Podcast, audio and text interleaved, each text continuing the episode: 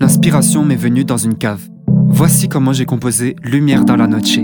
Il y a 4 ans, j'habitais Nice et j'avais installé mon studio de musique dans le sous-sol chez ma marraine.